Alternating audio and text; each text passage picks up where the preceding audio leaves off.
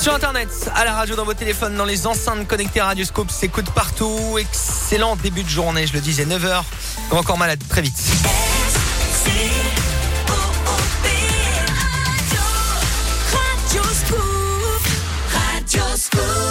Et l'actu 100% local de ce 16 novembre avec vous, Colin Code. Bonjour. Bonjour Alexis, bonjour à tous.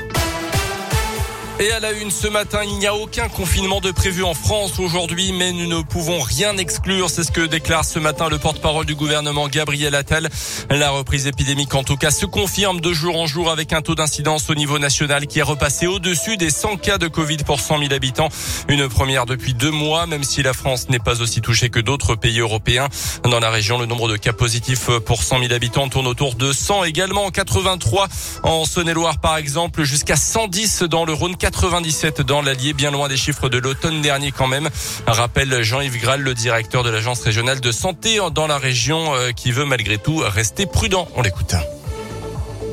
Il y a un an, à la même époque, nous avions un taux d'incidence qui était dix fois celui-ci, puisque nous étions à près de 1000 pour 100 000 habitants. Pour autant, il faut se méfier, puisque nous avons observé une augmentation ces dernières semaines à l'aune de ce qui se passe dans le pays, bien évidemment. Il faut le prendre en considération, faire très attention. C'est l'arrivée de l'hiver, donc les gens restent plus euh, confinés. L'abandon aussi, quand même, des gestes barrières, et puis aussi un certain nombre de gens non vaccinés. Les éléments dont on peut disposer actuellement montrent que les personnes atteintes du Covid qui se retrouvent dans les services de réanimation sont des personnes non vaccinées pour la plupart. 75% de la population française est complètement vaccinée et parmi ceux qui ne le sont pas du tout, il y a notamment les personnes les plus vulnérables face au virus. Plus de 10% des plus de 75 ans n'ont pas encore reçu leurs injections.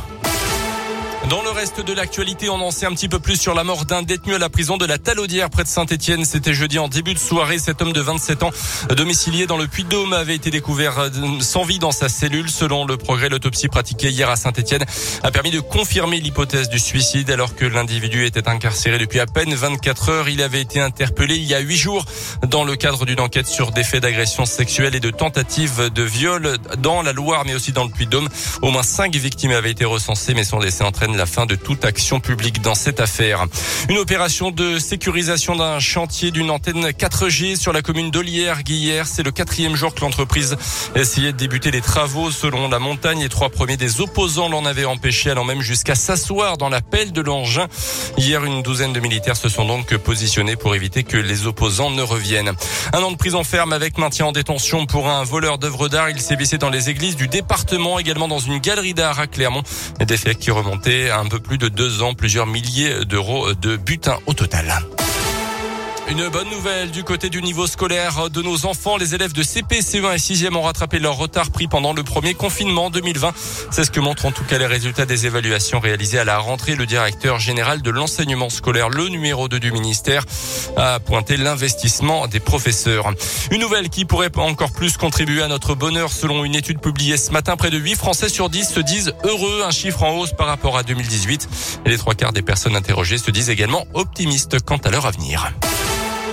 Les sports avec le foot et l'Italie, comme le Portugal devra passer par les barrages pour tenter de se qualifier pour la Coupe du Monde au Qatar l'an prochain.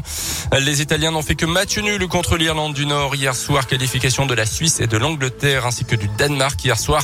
Les Bleus jouent ce soir un match sans enjeu en Finlande à 20h45 puisque les hommes de Didier Deschamps sont déjà qualifiés pour le mondial.